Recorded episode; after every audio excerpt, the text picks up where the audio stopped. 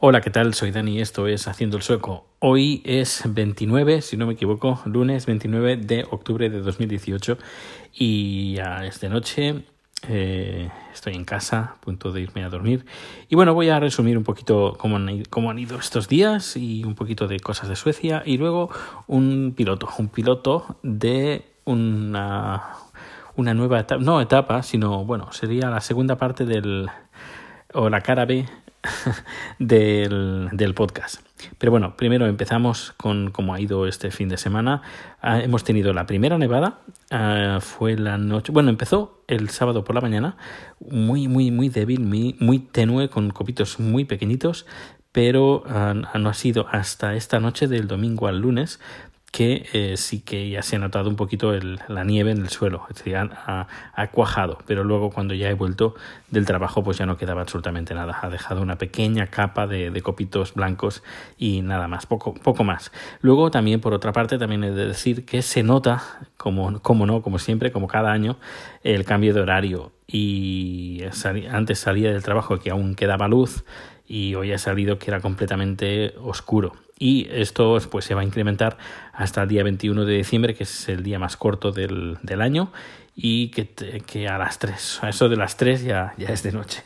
Pero bueno, ya cuando llegue ya lo contaré y pero lo bueno que tiene, al menos para mí, eh, cuando llega el 21 de diciembre, eh, me alegro, me alegro porque a partir de ese momento los días empiezan a ser más largos, más largos, hasta el día 21 de junio y luego otra vez para abajo. Sí, a mí me entra más la morriña, la, la pena el 21 de junio porque a partir del 21 de junio es cuando los días empiezan a hacer más cortos y ya digo, uy, uy, qué mal, qué mal.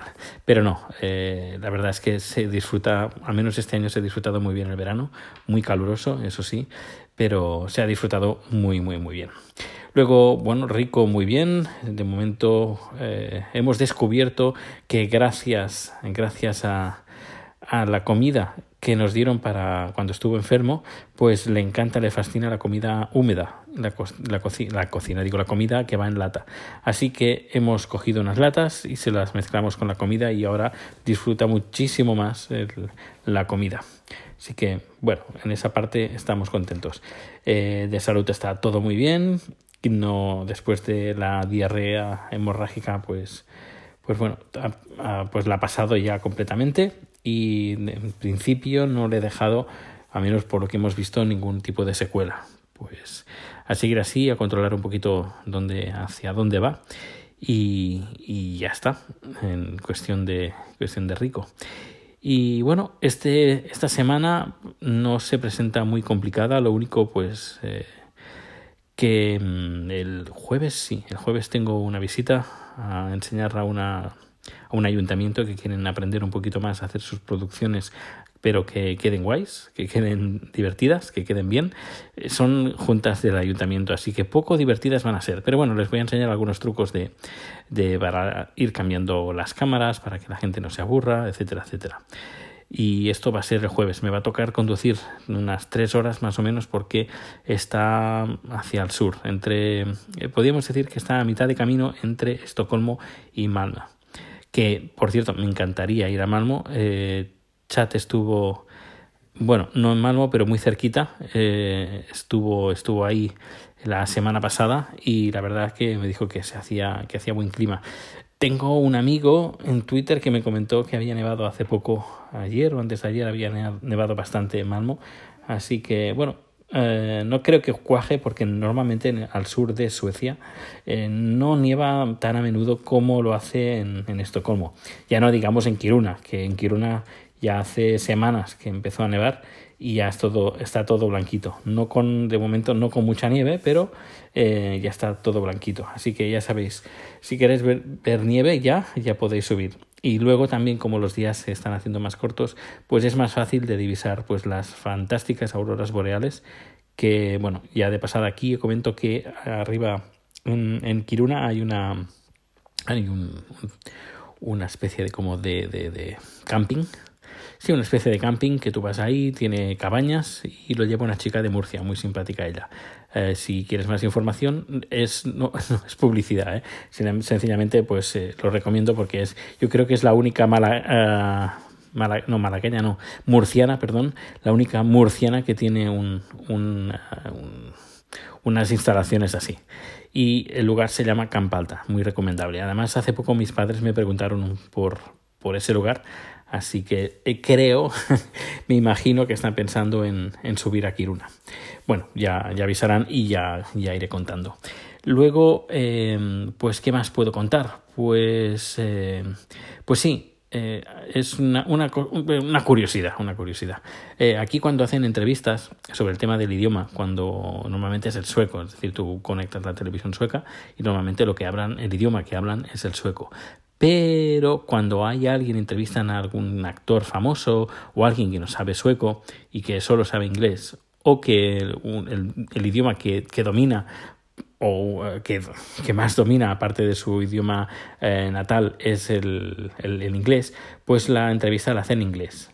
Incluso el, el, presentador hace las preguntas al inglés y no, eh, no se hace ninguna traducción simultánea ni nada.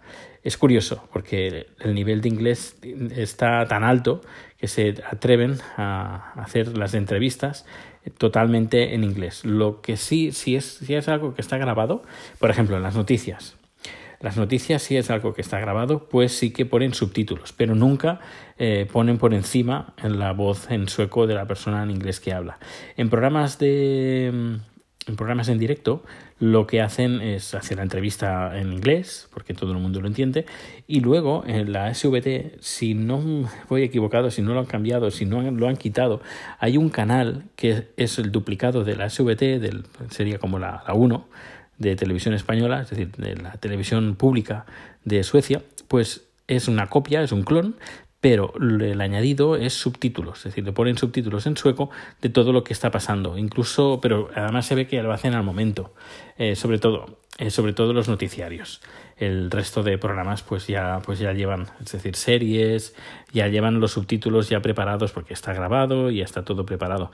Pero cuando son eventos en directo, por ejemplo, el Festival de Eurovisión o el Melody Festivalen, pues eh, los subtítulos están en en, en, en, sueco. Si no me equivoco, no sé si lo siguen haciendo, eh, sobre todo el Festival de Eurovisión, también este canal doble eh, salía una persona uh, haciendo el, bueno, es, eh, haciendo el símbolo de los sordomudos con la letra de las canciones. Y hace un par de años pues hizo una especie de coreografías el, este señor, este traductor, doblador al idioma de, los sordomudos, que fue bastante chistoso y salió bastante, fue, se, se convirtió en un meme. Bueno, pues nada más, eh, poco, poco decir de este fin de semana eh, y que nada, estamos, estamos atentos aquí. El, si quieres ponerte en contacto conmigo, ya sabes, a través de Twitter, arroba proteusbcn. Ah, por cierto, y bueno, aquí empieza, aquí termina la primera parte. Y eh, la segunda parte empieza ahora.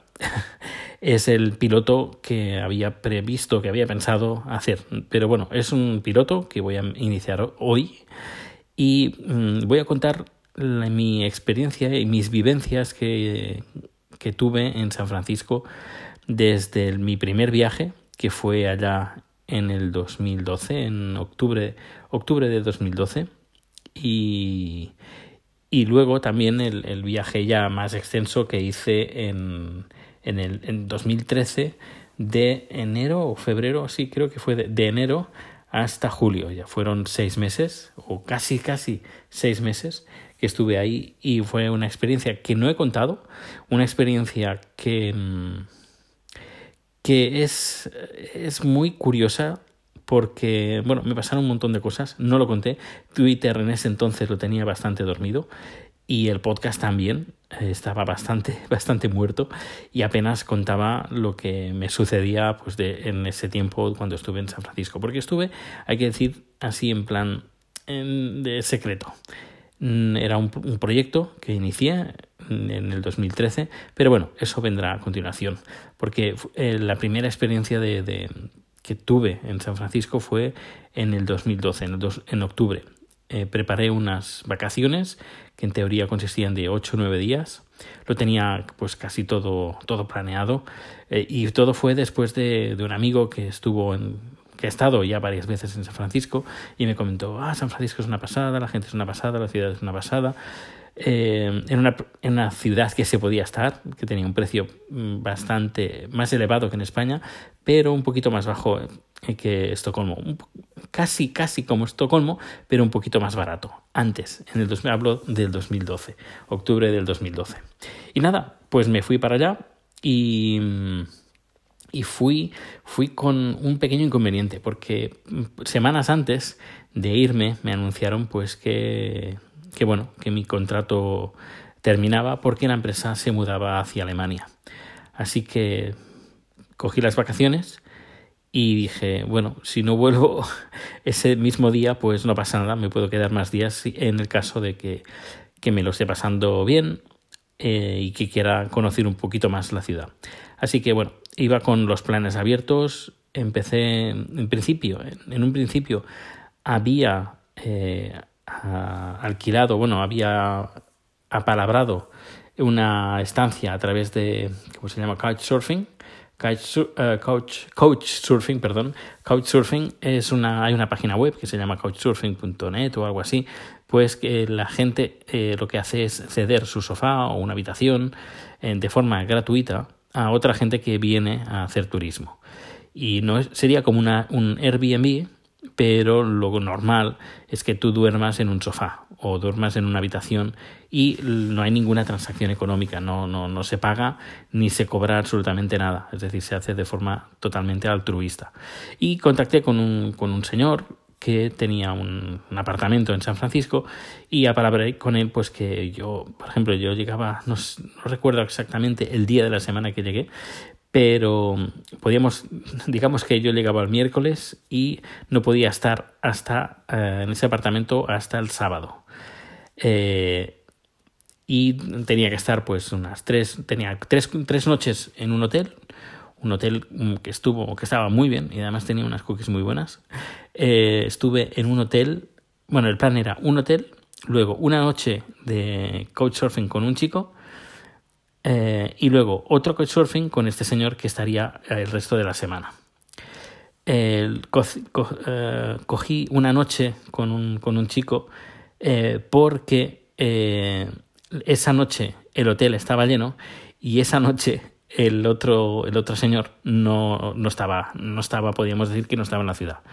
Así que tuve que combinarme en, creo que eran nueve días que más o menos tenía programados, pues en nueve días iba a pasar por tres alojamientos diferentes. Pero bueno, no me importa. Así que me fui para allá en, en octubre desde aquí con el listón muy alto, muy, muy, muy alto, porque me habían hablado muy, muy, muy, pero que muy bien de San Francisco. Iba con un poco de miedo, la verdad.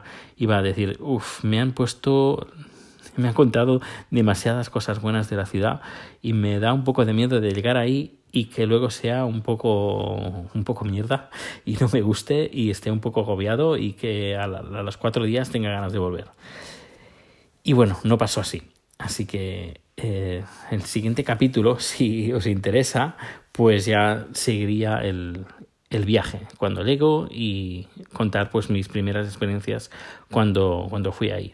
Y aviso, estuve a punto, a puntísimo y por no, no por una vez, sino por varias veces de quedarme ahí y no volver a, a, Suecia. Estuve a puntísimo.